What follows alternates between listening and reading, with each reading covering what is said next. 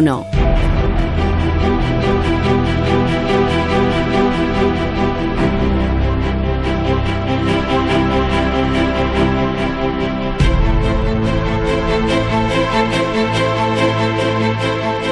Existen vestigios de una lengua ancestral, una lengua que nunca hemos escuchado, de la que jamás hubo una grafía, pero aquel lenguaje existió y fue el origen del linaje de las siete hablas primigenias.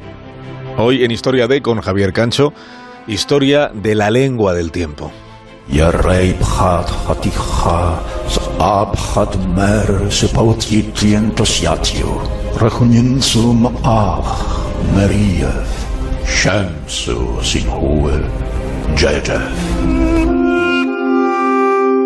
En el desierto negro, al norte de Jordania, fue descubierto un pan cocinado con cereales silvestres, cocinado hace 15.000 años, cocinado 4.000 años antes de que apareciera la agricultura. A quien estaba cociendo ese pan se le carbonizó hace 15.000 años, y hace solo unas pocas fechas ese pan carbonizado fue hallado casi intacto. Del periodo mesolítico, de hace unos 15.000 años, proceden 23 palabras ancestrales que han permanecido sin cambios significativos durante más de 150 siglos. Han ido de boca en boca desde entonces, desde cuando el Sáhara no era desierto, cuando era una zona fértil, repleta de acuíferos.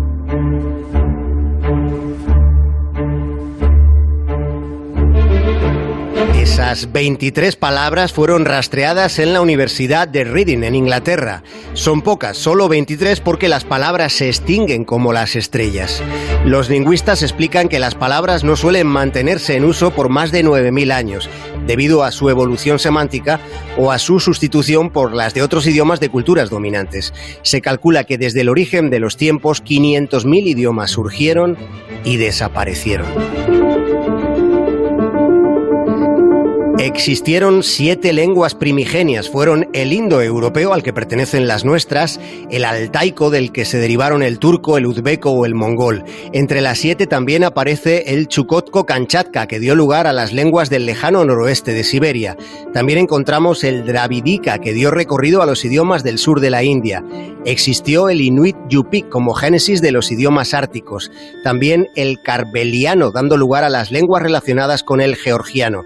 Y por último, el urálico, del que se derivan el finés o el húngaro.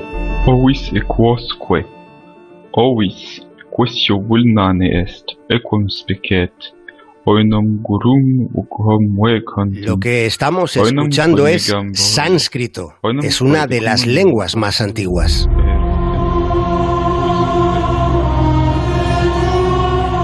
Y en sánscrito padre se dice pitar. En lingüística histórica se llaman cognados aquellos términos con un mismo origen etimológico. Son palabras con el mismo significado y con una sonoridad parecida en idiomas diferentes. Pater en latín es padre, que es como es en español. Per es en francés, father en inglés, pitar en sánscrito. Todas son lenguas indoeuropeas, pero hay coincidencias más allá, las hay con las otras seis hablas primigenias. Por ejemplo, mano suena parecido en el inuit yupik, procedente del Ártico. Son 23 palabras que han perdurado durante 15.000 años y que son la base de los casi 700 idiomas de hoy en día. Son 23 palabras. Tú, yo, nosotros, quién, hombre, mamá, mano, corteza, ceniza gusano, viejo, dar, escuchar, sacar, fluir, escupir.